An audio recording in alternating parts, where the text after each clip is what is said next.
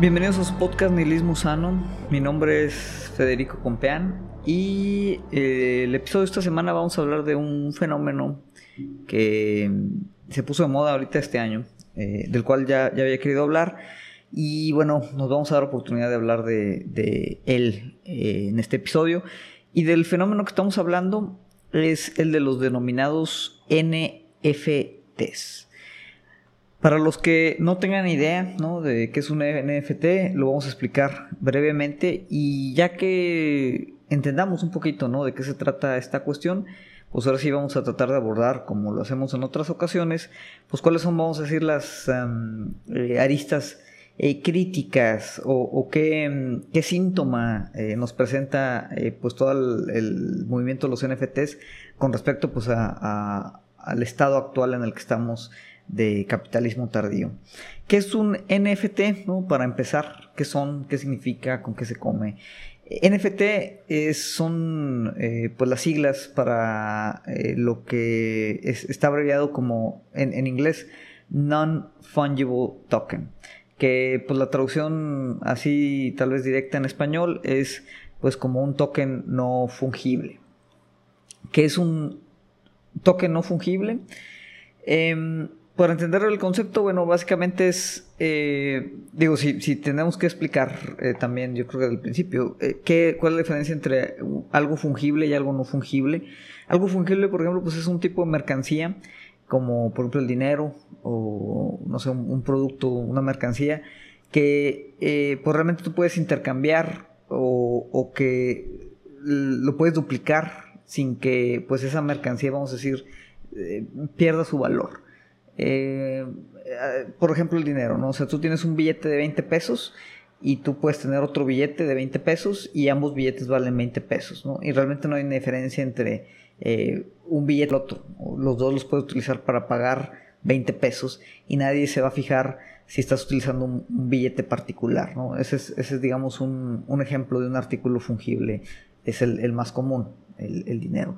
Em, los artículos no fungibles son cosas que su valor está, vamos a decir, dado en que prácticamente eh, en, su condición individual o única. Lo más directo, pues es, por ejemplo, una obra de arte.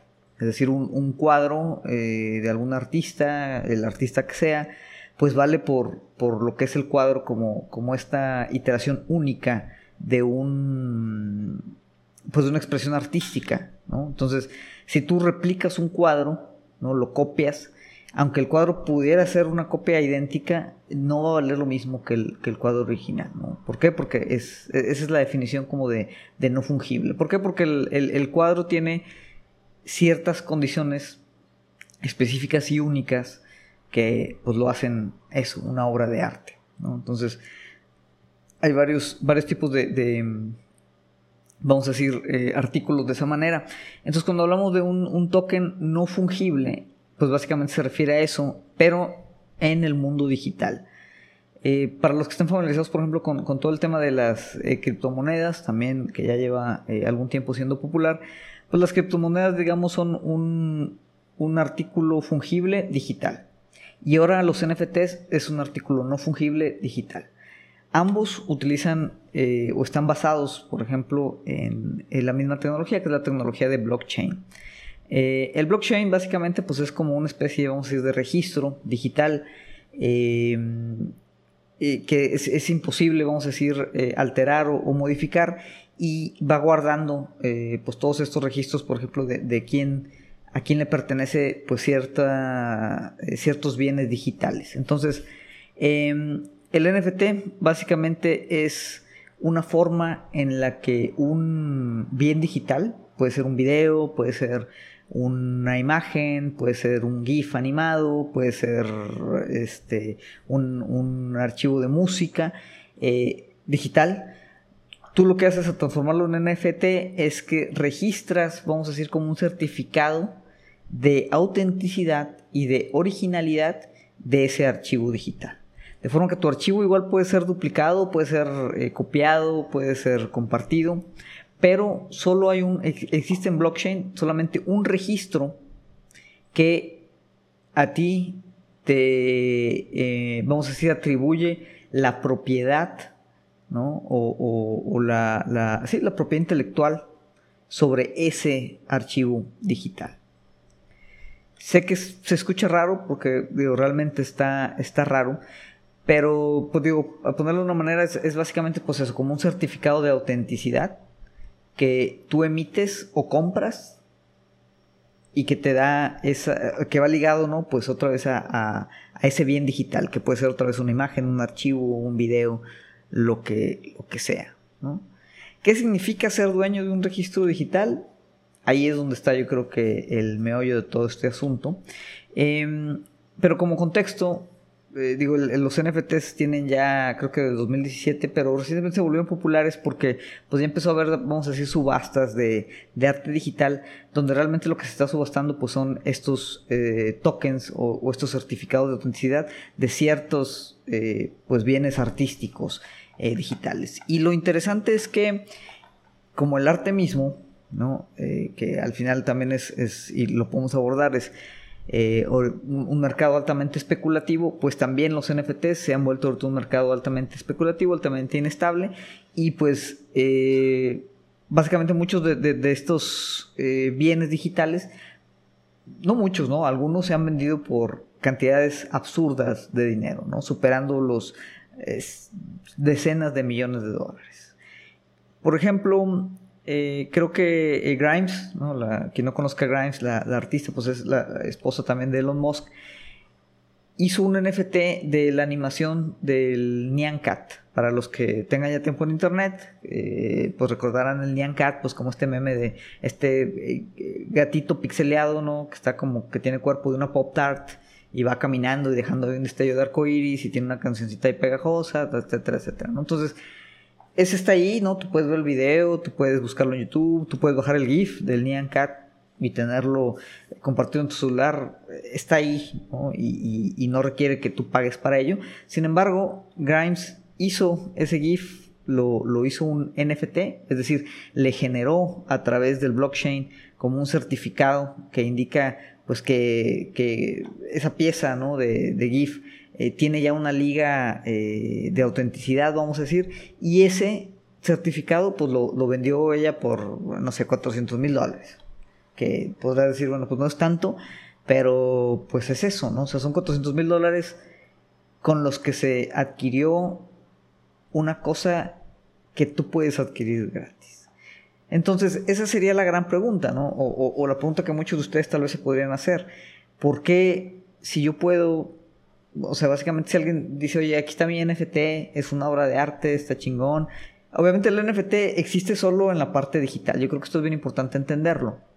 Em, porque de otra manera, pues podemos confundir. O sea, no es como un, cuadro que dice, bueno, está bien, entendemos eh, que también es un proceso medio extraño, pero vamos a decir que, podemos entender o, ya está más naturalizado tal vez el, el entender por qué una obra de arte física vale tanto dinero, ¿no? Y esa es una obra de arte única y existe en el espacio y existe en el tiempo y existe en la materialidad y la puedes tú colgar en tu cuarto, en tu sala, en tu casa y hacer lo que tú quieras con ella, pero, pero físicamente existe, ¿no? Como, como un cuadro único.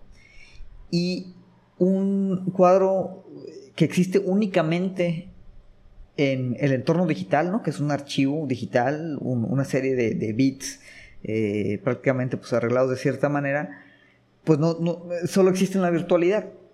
Sin embargo, el, NFT, el, transformarlo tú en un NFT hace que pues, le otorgues un cierto certificado que en esa virtualidad pues, se vuelve casi casi como si fuera un objeto físico, pero permanece siendo digital. Entonces, eso es lo extraño, o sea, ¿por qué alguien pagaría tanto dinero por algo que existe solamente en el, en el mundo digital y que realmente otra vez el pagar ese dinero para tú apropiar, ser dueño de esa, de esa obra digital, no significa que ese archivo digital no se pueda compartir o nadie lo pueda ver o nadie lo pueda utilizar más que tú.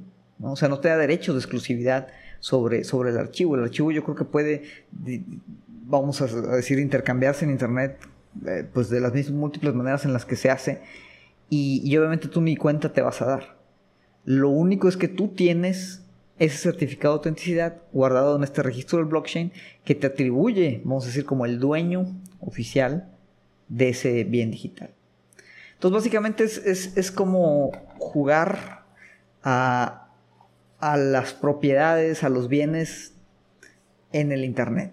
O sea, jugar a que hay a crear, básicamente, ¿no? Como, como esta, esta, esta propiedad, como este enclosure digital de ciertos elementos.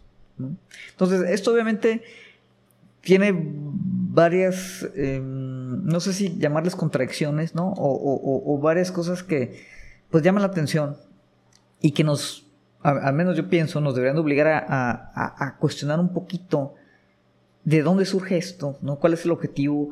¿Qué es lo que representan? ¿Y cómo se determina realmente o por qué pueden valuarse en tanto dinero? ¿Y qué dice eso otra vez del entorno social en el que actualmente estamos, estamos ubicados? ¿no? Em, de entrada, eh, a, pesar de que mucha gente puede estar, vamos a decir, emocionada por esta tecnología, ¿no? Como, como la gente está emocionada por cripto y yo creo que ustedes conocen al menos una persona que piensa que todos los problemas del mundo, ¿no? Se van a resolver eh, con blockchain, ¿no? Mágicamente, con este, eh, con, que, el Bitcoin va a, revolucionar la economía, ¿no? Cosa que obviamente no ha pasado y no creo que vaya a pasar. Y, obviamente, pues pareciera que todas estas novedades, pues son simplemente mecanismos adicionales que va generando ahorita el capitalismo tardío, que pues no ofrecen ninguna alternativa y, o sea, no, ningún beneficio más bien, y en, al contrario, sí tienen cierta cantidad de externalidades muy fuertes, ¿no? Por ejemplo, muchos decían, oye Fede, pero pues, ¿qué problema hay, no? Que tú intercambies, ¿no? Por mucho dinero, pues estos, estos bienes digitales.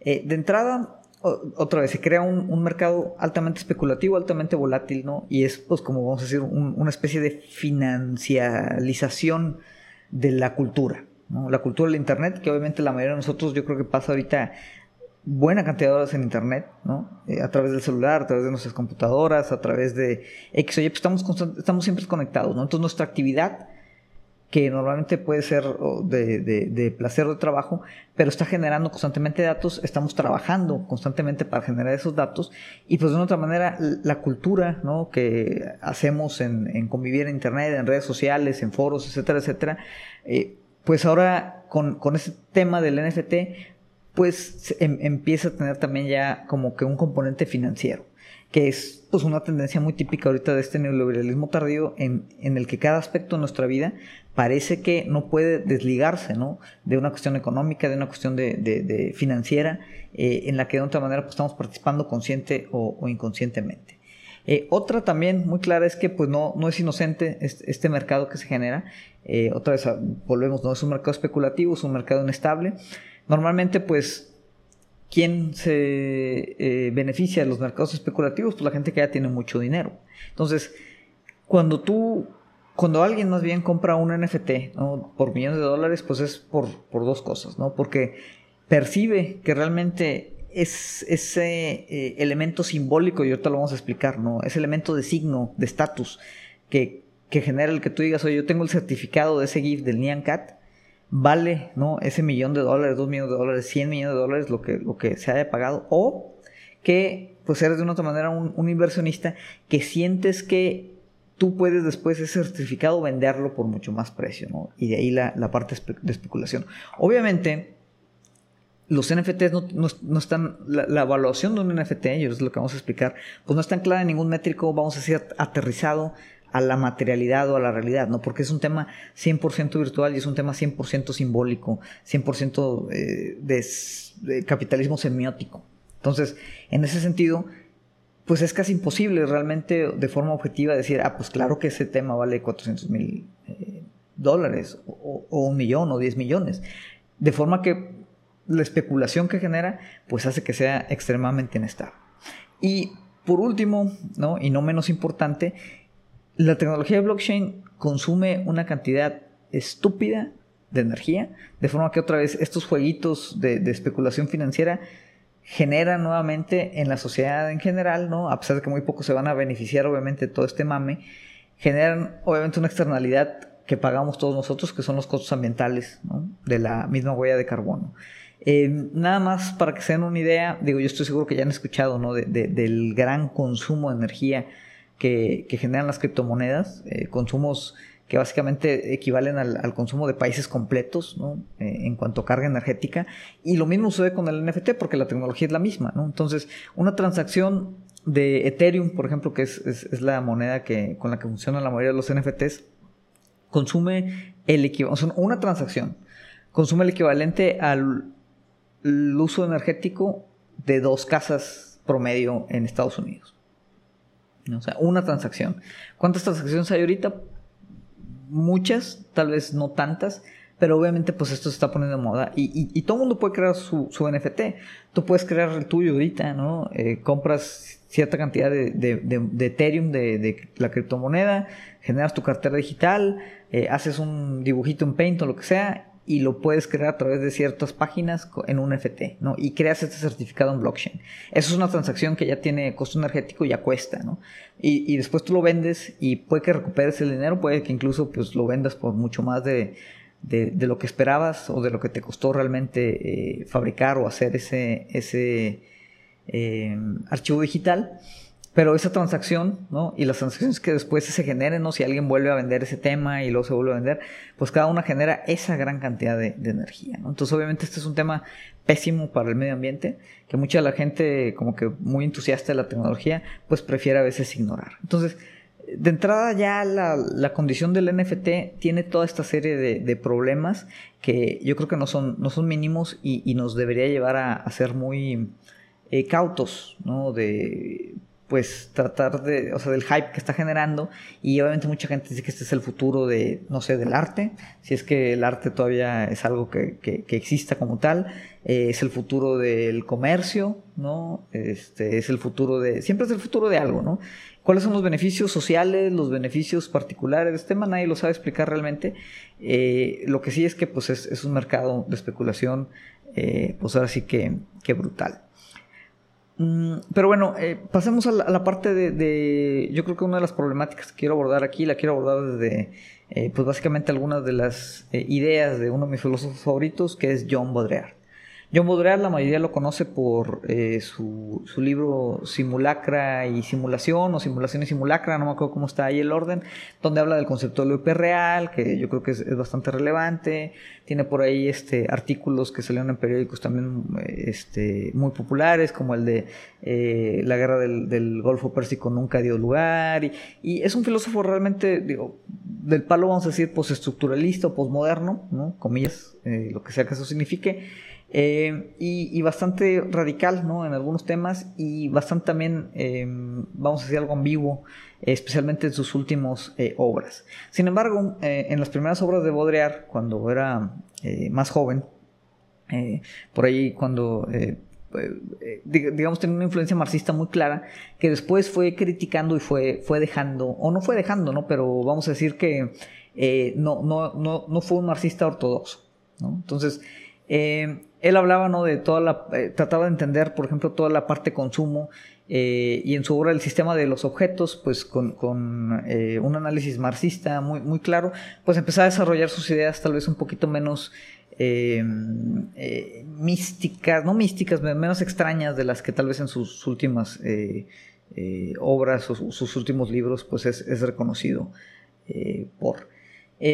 Y uno de, eh, posterior al sistema de objetos, por ahí también publicó un, libro que se llama La, crítica de, eh, de la economía política del signo, donde toma otra vez varias ideas de, la condición marxista y las expande, ¿no? Tratando de explicar algo que en, en opinión de Baudrillard, pues Marx tal vez nunca, nunca tomó realmente en cuenta, que es como todo el aspecto ideológico y cultural, ¿no? Que tiene también pues mucha relación sobre eh, pues otra vez los hábitos de consumo, los intercambios de mercancía, etcétera, etcétera.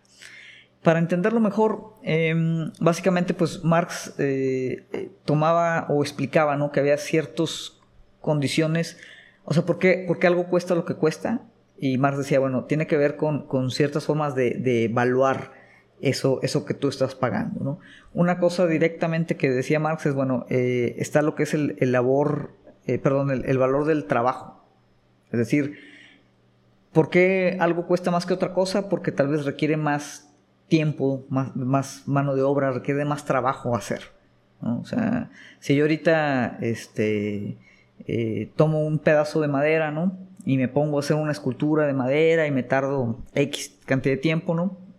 Pues yo lo voy a vender la escultura de madera, la, artesanía, y le voy a poner un, precio eh, que tiene que ver con lo que yo siento que invertí de mi, de mi tiempo y de mi esfuerzo, y, de materiales y lo que quieras, ¿no? Esa era como la, parte más directa. Eh, después había eh, lo que es el valor de uso, que decías, bueno, independientemente de cuánto te tomó hacer la artesanía o cuánto te tomó hacer X o Y mercancía, la gente va a pagar por la necesidad que tienen, ¿no? De ese producto. O sea, tú vas a pagar por un bote de leche porque tú ocupas leche. A ti no te importa tal vez cuánto se tardaron en sacar esa leche, ¿no? Si mucho o poquito, pero para ti tiene un uso clave, ¿no? Es una necesidad y por eso tú quieres satisfacer esa necesidad y pagas por la leche. Ese es el valor de uso, que es una lógica de la, utilidad. Hay después, más adelante, lo que es el valor del intercambio. O sea, ya independientemente de, la utilidad que tú tengas, cuando tú intercambias un bien, lo intercambias por dinero, Y al intercambiarlo por dinero, que el dinero pues es como esta, este eh, eh, pues, eh, acuerdo ¿no? implícito en la sociedad de, de, cuánto valen las cosas, pues realmente ahí en ese intercambio hay una lógica de mercado que hace que varias cosas se, se, evalúen, ¿no? Y por eso tú pagas 20 pesos, 30 pesos por eh, pues ese producto, ese galón de leche o, lo que sea, ¿no? Eh, y ahí básicamente terminaba el análisis marxista. Y una de las cosas que decía Baudrillard dice, bueno, eh, mucho de, la sociedad de consumo la justificamos a través de, las necesidades, ¿no? O sea, la gente consume porque en teoría tienen necesidades y porque los mercados crean esas necesidades y las satisfacen y, tú ocupas algo, vas y lo compras, ¿no? Y obviamente entonces el valor de intercambio pues está ligado de, cierta manera al valor del uso, ¿no? Que tú le estás dando a la utilidad. Tú necesitas algo y por eso tiene un valor de intercambio monetario por lo que estás, por lo que estás pagando. Pero Barrera dice, ¿sabes qué? Eso es puro show, o sea, no es cierto. O sea, no es cierto a nivel de que no puedo explicar eh, la cantidad o el nivel de consumo en el que estamos ahorita. ¿No? ¿Por qué? Porque realmente muchas de las cosas que compramos no cubren ninguna necesidad real, ¿no? Son necesidades fabricadas, son necesidades ficticias, son necesidades eh, eh, banales o, son cosas que realmente no ocupamos y sin embargo las seguimos consumiendo. Y parte de eso pues tiene que ver, por ejemplo, con un NFT. O sea, Tú no puedes explicarle el NFT en valor de uso únicamente, o en valor de intercambio, o en valor de trabajo, ¿no? Porque tú puedes hacer otra vez, como tú, un GIF, ¿no? Sencillo, paint, hacer un mugrero, ¿eh? y si eres este algún artista famoso, pues aunque eso te tomó hacerlo un minuto, pues lo vas a poder intercambiar por bastante dinero, ¿no? Y no tiene ningún uso particular, o sea, yo si compro un NFT no tiene ningún uso particular, no tengo yo ninguna necesidad real, ¿no? Porque incluso si dices, oye, es que yo tengo la necesidad de apreciar la estética de esa obra de arte y no sé qué tanto, dices, bueno, eso lo puedes hacer sin comprarlo, ¿no? Porque es un bien digital que está disponible, tú lo puedes apreciar, lo puedes compartir. Entonces, la necesidad que tú tienes de demostrarte como dueño. De ese bien digital, pues no es, no es realmente una necesidad de uso. Eso es una, hay una, una cuestión ideológica, ¿no? Semiótica incluso. Que Baudrillard le llamaba el valor de signo. Y la lógica, así como la lógica del valor de uso es la lógica de la utilidad, la lógica del valor de intercambio la lógica de mercado, eh, por ahí refiere también al intercambio simbólico, que es la lógica del regalo. Eh, no vamos a hablar de ese tema ahorita. Y el otro dice, el, valor de signo, pues es la lógica de la diferenciación y la lógica de la diferenciación de clase. Entonces, ¿verdad? Dice, la gente consume cosas. O sea, antes, ¿cómo demostraba la gente su riqueza? gastaban muchas cosas, ¿no? Y después, pues cada vez había gente más rica y, ya no era suficiente simplemente gastar o dilapidar dinero, sino que tenías que dilapidar o gastar dinero de forma que lo que compraras fuera algo que nadie más pudiera adquirir y te diera cierta, cierta condición de estatus. Eso es como el, el, el valor simbólico de algunos temas. ¿no? O sea, por ejemplo, ahorita tú igual puedes tener un teléfono cualquiera, ¿no? Y con ese teléfono puedes hablar y usar WhatsApp y todo, ¿no?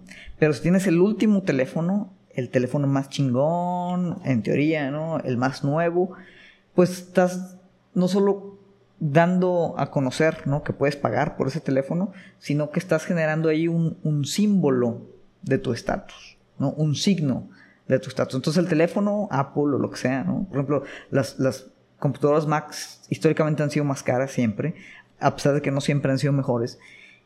Y ese premium, vamos a decir, que tú estás gastando ahí es por el estatus que te genera la marca. Y dices, ah, güey, yo soy un pinche artista, güey, por eso tengo una Mac.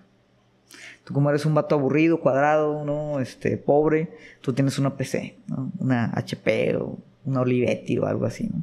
Entonces, eso es lo que Baudrillard le llama el valor del signo. Y él empieza a argumentar entonces que el consumo pues es una función social, ¿no? No es una función individual para satisfacer las necesidades, eso es puro pedo. O sea, realmente el consumo es una función social para posicionarme ¿no? dentro de cierta lógica de clase, una lógica de signos y diferenciación. Entonces yo me quiero diferenciar, ¿no? Que eso es algo, por ejemplo, que nosotros los regiomontanos novedosos, pues siempre estamos buscando esa diferenciación, ¿no? Ir a los restaurantes a los que nadie va, no tengamos que reservar, ir al antro que no dejan pasar a toda la gente, este, consumir la botella que eh, no todo el mundo le alcanza a consumir, ¿no? Entonces todo eso son lógicas de signo, ¿no? Lógicas de diferenciación que tienen que ver otra vez con la parte ideológica de, de la clase. Entonces, en ese sentido, el NFT, pues es como el punto último, ¿no? De esta, esta lógica de signos, de este, de esta, este consumo semiótico, eh, simbólico eh, y, lo que, y lo que representa. Porque realmente el certificado de propiedad de algo que no tiene eh, valor, pues en teoría no debería tener tampoco ningún valor, ¿no? O sea, aunque tú pagas por en teoría ser el, propietario oficial o auténtico, ¿no? Estás pagando por ser el, el propietario oficial y auténtico de algo que todos pueden tener. Podríamos decir que el valor de un NFT es como circular es una relación al valor del signo mismo de poseer el, NFT. O sea, e, eso es lo que le da su valor. No hay ninguna referencia o ninguna ancla, ninguna lógica objetiva de esa valorización, sino siempre es una como infinita autorreferencia a la condición de valor misma dada por el símbolo mismo del NFT. O sea, podríamos argumentar, ¿no? En ese sentido que el NFT es, es un signo que ha tomado control absoluto. Y ahí podremos también tomar la hiperrealidad de Baudrillard, ¿no? Es algo, ¿no? Que es más real que lo real mismo. Y ahí les doy un ejemplo. Eh, por ahí estaba leyendo un artículo en donde se iba a mm, poner en subasta un dibujo de Basquiat, ¿no? Este, este artista, este, no recuerdo su nacionalidad, para que les miento. Eh, y quien, quien, ese dibujo de Basquiat, ¿no? Lo van a, subastar como un eh, NFT, ¿no? Es decir, van a digitalizar el dibujo original, ¿no? El dibujo físico. Y, el, dibujo digitalizado, ¿no? La copia digital, la van a transformar en un NFT que después van a meter en una subasta. Y alguien lo va a comprar por posiblemente muchos miles o millones de dólares. Y el ganador de esa subasta, quien compre el certificado de la digitalización de ese, de ese, de ese dibujo, va a poder tomar la decisión de destruir el original. Y dices, ¿y, eso por qué chingado vas a destruir el original? Obviamente, si destruye el original, adivinen qué va a pasar. El digital, que es una copia, va a valer todavía más. Y otra vez, eso no tiene ninguna lógica, ¿no? Y, se vuelve tan, tan iterativo, tan reiterativo, que básicamente pues es un, signo o son signos que oscurecen por completo la ausencia de una cuestión original. Aquí, por ejemplo, al, menos pues hay un dibujo físico. En muchos NFTs ni siquiera existe eso, ni nunca ha existido. Y aquí ese dibujo físico ahora es mejor destruir la parte física para que el signo cobre todavía mayor valor. Y eso ya se hizo. Creo que hicieron un NFT así también de, un dibujillo de Banksy. Quemaron el original, destruyeron el original y obviamente el NFT se disparó de valor. Y dices, qué estupidez.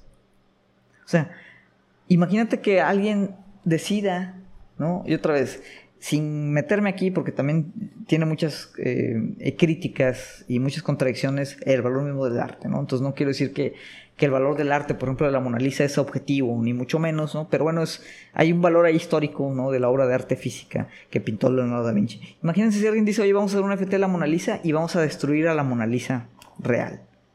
Y dices, ¿por qué chingados? ¿No? Y tiene que ver con esto, o sea, tiene que ver con esta lógica de signo. En, en, un sentido el NFT pues es el signo que ha tomado como control absoluto. Es decir, ya no, ya no hay ninguna liga con las cuestiones materiales, con la cuestión de, la realidad misma, ¿no? Es una hiperrealidad que en, términos de los niveles de simulacro de, de, Baudrillard, pues es una realidad que oculta, ¿no? Que detrás de, esa hiperrealidad ya no hay nada. Después de, detrás de simulacro no, hay, un vacío. No existe nada. No es una réplica, sino eso, un, un, un control absoluto del signo. Entonces, en ese sentido, como planteaba Baudrillard en, la crítica política del signo, pues el tema del valor de uso, que no es más que una mistificación en su relación al valor de intercambio, pues en ese sentido el signo aquí también se, vamos a decir, emancipa o se libera por completo ¿no? de cualquier condición de producción o valor de uso. Se, se transforma en un significante enteramente flotante y su intercambio en ese sentido resulta de una valorización infinita, que no tiene límite. ¿no? El NFT puede valer lo que sea porque no está anclado a nada es como una división sobre cero, que es infinita, donde cero aquí podríamos argumentar que es lo real y pues su resultado es, es como un valor otra vez infinito en la estructuración ideológica del signo. Entonces, el NFT lleva la, um, el, análisis de Baudrillard, lo lleva a una, a una realidad pues, bastante, bastante abrumadora. Obviamente aquí lo, lo, que se está generando con esto es como en, todo lo que ocupa el capitalismo para funcionar, ocupa generar constantemente pues, este valor eh, en exceso y, cada vez hay menos maneras de hacerlo, ¿no? Que, es parte de los límites mismos del, del capital. Entonces, la forma en la que se trata de hacer ahorita es pues con ese tipo de evaluaciones, ¿no? de especulaciones financieras, monetarias, que otra vez tienen un potencial infinito de valoración, porque no están anclados a nada en temas de productividad, no están anclados en nada en, temas de, uso, de valor de uso, no están anclados en nada en temas de, de la condición eh, de trabajo, ¿no? o sea, son valores ficticios que se crean solo mediante la lógica social del consumo de un consumo especulativo a, muy, alto, a muy alto nivel. Y esto, pues, otra vez, tiene todas esas contradicciones que decíamos, además de las externalidades, ¿no? Pues esta condición eh, inevitable de financi... no sé cómo decir, que se está haciendo financiera la cultura. Así como todo lo que, lo que gira en torno a nuestra vida, Y, y como siempre, el capitalismo, pues, ¿qué es lo que necesita hacer? Crear una escasez falsa de forma que incluso en los medios, las cosas digitales, ¿no? Que, que, que, es de lo poco que eh, teóricamente es, es, infinito, ¿no? O sea, tú puedes copiar y reproducir una canción mil veces, tú puedes copiar y reproducir una imagen mil veces, tú puedes compartir un video mil veces. Y ahora el capitalismo dice no. O sea, lo puedes hacer, pero vamos a crear una escasez falsa a través de este gran tecnología de blockchain que pesa sobre eh, el medio ambiente para que la gente siga especulando y pensando que son dueños de algo que es infinitamente reproducible. Entonces, esa es la lógica de la economía política del signo llevada a sus últimas consecuencias. Y aquí obviamente pues se, entrelaza ¿no? toda la cuestión cultural, la cuestión otra vez social del consumo, la cuestión de la lógica de clase, la cuestión de la misma ideología hegemónica presente. Y de repente dices, ¿cuánta gente, cuántos recursos, cuántos elementos, cuánto dinero? Que 90% es deuda como quieran, pero cuánto dinero se va a estar cambiando manos sin generar absolutamente ningún tipo de valor. Mientras que las condiciones realmente de necesidad ahí permanecen, ¿no? Y hay gente en, situaciones bastante, bastante precarias, batallando, ¿no? Para sobrevivir, trabajando sobre elementos físicos reales, que jamás van a poder participar de un mercado especulativo como este. ¿Y esto qué va a hacer? Simplemente que pues eso, el dinero se siga generando de la nada, del signo, de la simulación, de la hiperrealidad. Entonces, e, esto es un tema yo creo que complejo eh, y, preocupante, ¿no? O sea, a mí sí me preocupa un poco. Eh, el arte, otra vez, históricamente ha sido siempre ya vehículo de especulación, vehículo para, pues otra vez, eh, la gente muy, muy generada, pues básicamente estacionar su riqueza en, en cuestiones que no van a perder el valor. Y, y, ya no hay manera objetiva, yo creo, desde hace muchos años o décadas incluso no ha habido manera objetiva de, de considerar qué, qué, es lo que vale una pieza de arte, ¿no? Eh, había, por ejemplo, ahí un, una obra de Andy Warhol que eran unas cajas, ¿no? Creo que de jabón, eh, que las, las ensambló, eh, las puso ahí en una exhibición. Eran unas cajas de jabón que tú podías comprar en la tienda, ¿no? Y de repente, pues esas cajas de jabón se volvieron, o sea, simplemente porque las acomodó Andy Warhol, se volvieron un, una obra de arte millonaria. Y el cuate que diseñó las cajas de jabón dice, oye, güey, pues yo, yo hice esa caja, ¿no? Y, y aquí está mi caja y, yo no puedo vender mi caja por millones de dólares, ¿no? Pero mi caja sí la puedo vender a Andy Warhol por millones de dólares. ¿Por qué? Por la lógica política del siglo. Entonces, es un tema extraño, complejo, pero, pero que yo creo que vale la pena reflexionar y, y ser muy crítico. O sea, decir, oye, pues, ¿quiénes, o sea, la gente que realmente está emocionada por estas estupideces? ¿Quiénes son? ¿Y por qué nos quieren vender esta idea, ¿no? De que este es el futuro del arte y que debemos de emocionarnos por poder pagar cantidades millonarias por un certificado de una madre que no ocupaba yo nunca certificado para como quiera compartir, tener y disfrutar. ¿No? Además de pues todo el daño que le estamos haciendo al medio ambiente con estas transacciones eh, inútiles, totalmente inútiles e irrelevantes. En fin, digo, con esto cerraría. No hay, yo creo que era un mensaje optimista respecto a este tema. Eh, ¿Qué podemos hacer al respecto? Digo, pues de entrada yo creo que no comprar NFTs, no comprar cripto. Eh, hay que ser muy críticos, ¿no? De toda esa gente que piensa que va a solucionar el mundo con blockchain. Y, y pues otra vez, ¿no? Al final aquí estamos hablando de contradicciones, estamos hablando de sinsentidos, estamos hablando de desconexiones. Y otra vez yo entiendo, ¿no? Vivimos en una época extraña en la que la virtualidad se ha vuelto parte de, nuestras vidas, es inevitable, es, una extensión, pero no deja de ser virtualidad, ¿no? Y, por más que encontremos valor en esa virtualidad, ¿no? De muchas maneras, no tiene nada que ver con pues, la materialidad actual en la que vivimos, ¿no? física, y, y, hay que mantener yo creo que esa, esa diferenciación que poco a poco yo creo que se está perdiendo. Y, puede ser peligroso, ¿no? Puede ser peligroso porque así como ahorita se está financializando la parte cultural del arte virtual, el día de mañana también eh, va a haber formas o van a encontrar maneras de, hacer mercados financieros de nuestras mismas interacciones virtuales, de nuestro mismo uso de redes sociales e incluso ¿no? de nuestras condiciones como personas e identidad. Imagínense que vamos a poder nosotros como si fuéramos una corporación, así como las corporaciones son personas, ahora sí, como si nosotros fuéramos una corporación, una marca. Imagínense que podamos subastar financieramente certificados sobre nuestra identidad.